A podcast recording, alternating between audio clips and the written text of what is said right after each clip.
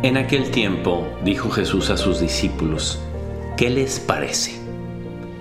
Supongan que un hombre tiene 100 ovejas. Si se le pierde una, ¿no deja las 99 en el monte y va en busca de la perdida? Y si la encuentra, en verdad les digo que se alegra más por ella que por las 99 que no se habían extraviado.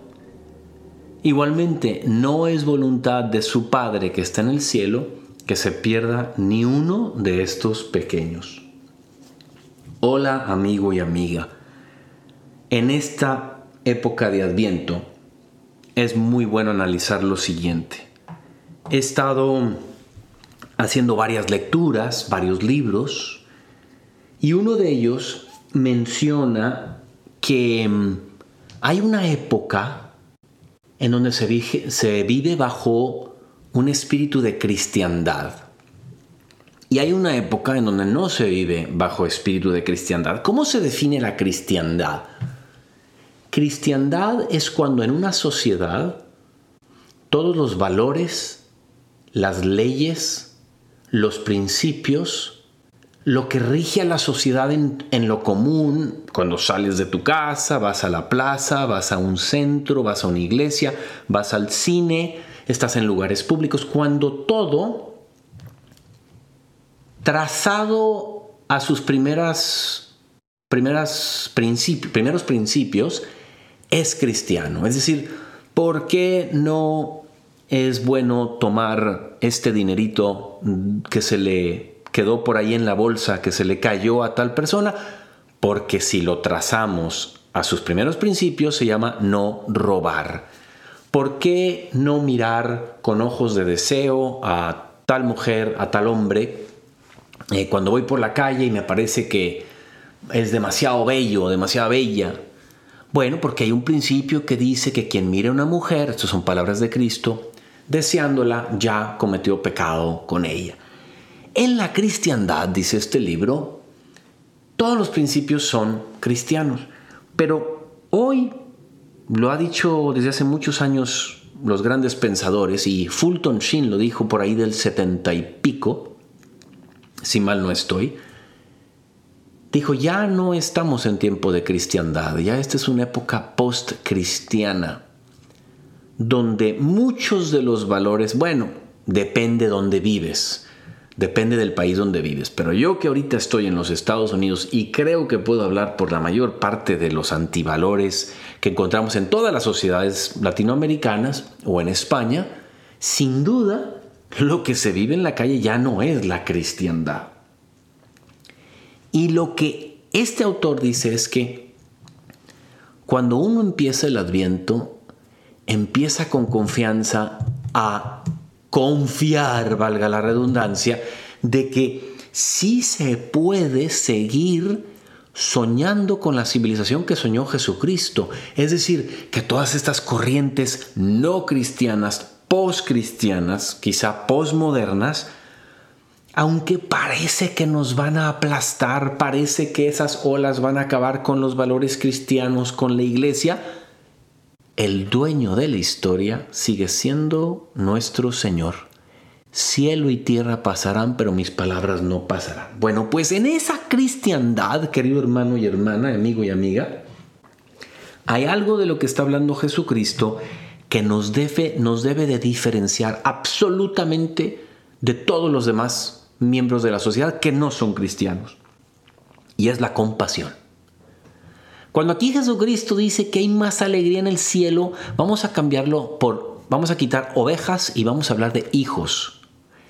Si hay más alegría en un padre, una madre, por una hija, un hijo que estaba perdido, que por 99 hijos que estaban muy tranquilos en la casa, aquí pareciera que hay una revolución mental, evangelizadora, social. ¿Cómo es posible? O sea, ¿cómo puede un padre y una madre alegrarse más por uno que estaba perdido que sus otros 99 hijos e hijas? Pues es que Dios no piensa como nosotros. Y Jesucristo, cuando dice que lo imitemos a Él y que seamos perfectos como el Padre, nos está diciendo, tú tampoco estás llamado a pensar como los humanos. Te invito a pensar como Dios. Y en la compasión hay que pensar que muchos de nosotros a veces nos cansamos de nosotros mismos, no nos perdonamos a nosotros mismos y decimos, yo sí soy un desastre, ya no voy a ir a confesarme. Y Cristo nos viene a decir, es que tú sigues pensando como los hombres, no estás pensando como Dios.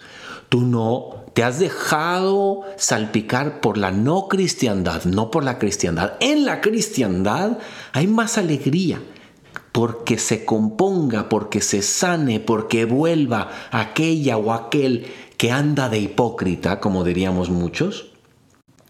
Aquel que dice una cosa y hace otra. Hay más alegría porque él o ella venga que por todos aquellos que más o menos ahí están en casa, pero como se dice a veces, ni fu ni fa, ni caliente ni frío, sino más bien tibio. Y es más, me atrevo a decir, no juzguemos por qué razón están esos 99 hijos e hijas en la casa. A lo mejor no es que estén siendo mediocres. A lo mejor están siendo muy buenos, pero vuelve a decir el Evangelio, hay más alegría por aquel perdido que vuelve que por los muchos buenos que están dentro. Ah, caray. Pues si es así, entonces tenemos dos buenas noticias. La primera, cuando yo me pierda, al querer volver a casa no me van a decir hipócrita. Va a haber fiesta porque quiero volver. Esa es la compasión que la iglesia da y por tanto a la que estamos llamados a dar nosotros. Y la segunda buena noticia es que así como yo comprendo que a mí se me trata así por parte de la iglesia cuando ando volando bajo, Dios me está invitando y motivando a yo ser igual con los demás. ¿Qué tal está en este adviento, amigo y amiga, nuestro tanque del juicio del otro? ¿Qué tanto miramos al otro, miramos lo que para nosotros sin conocer todas sus razones parece hipocresía, inmoralidad, etc. Y apuntamos hacia allá. ¿Qué pasaría si nos dedicamos a verlos con más compasión como Cristo aquí, que se le pierde una y dice, voy por las demás? Porque mi Padre en el cielo no quiere que se pierda ni uno de estos pequeños, incluso aquel que por sus acciones a lo mejor te está ofendiendo. Uy, este mensaje es una cruz, ¿eh? Es duro. Por supuesto, si alguien nos hace algo mal a nosotros, faltando a la ley de Dios, decimos, es hipócrita que se vaya al infierno. Ah, pero Cristo no piensa así. Jamás pensó así. Ni del ladrón ahí en la cruz que le estaba echando de frijoles, como decimos en México, pensó así. Si él se hubiera arrepentido, Dios lo hubiera salvado, pero no se arrepintió. Basta que haya un poquito de arrepentimiento y para eso hay que dar compasión. Querido amigo y amiga, si este podcast te sirve o sientes que le va a servir a alguien ahorita como preparación para el adviento, mandas el hombre. Hazle un bien y reza por él o por ella. Yo soy el padre Jorge Obregón y a mí me encuentras en Instagram en J Obregón G. Que Dios te bendiga.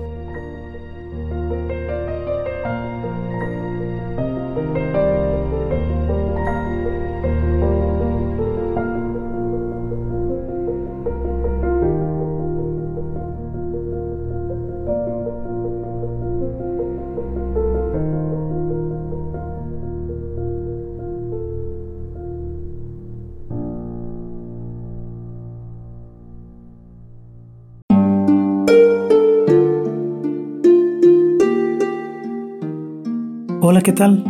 Perdón por la interrupción, pero quiero invitarte a escuchar el nuevo podcast de Juan Diego Network que se llama Oraciones de la Noche. Ahí te voy a acompañar antes de dormir, así que no tienes excusa para no escucharlo. ¿Y qué vamos a hacer?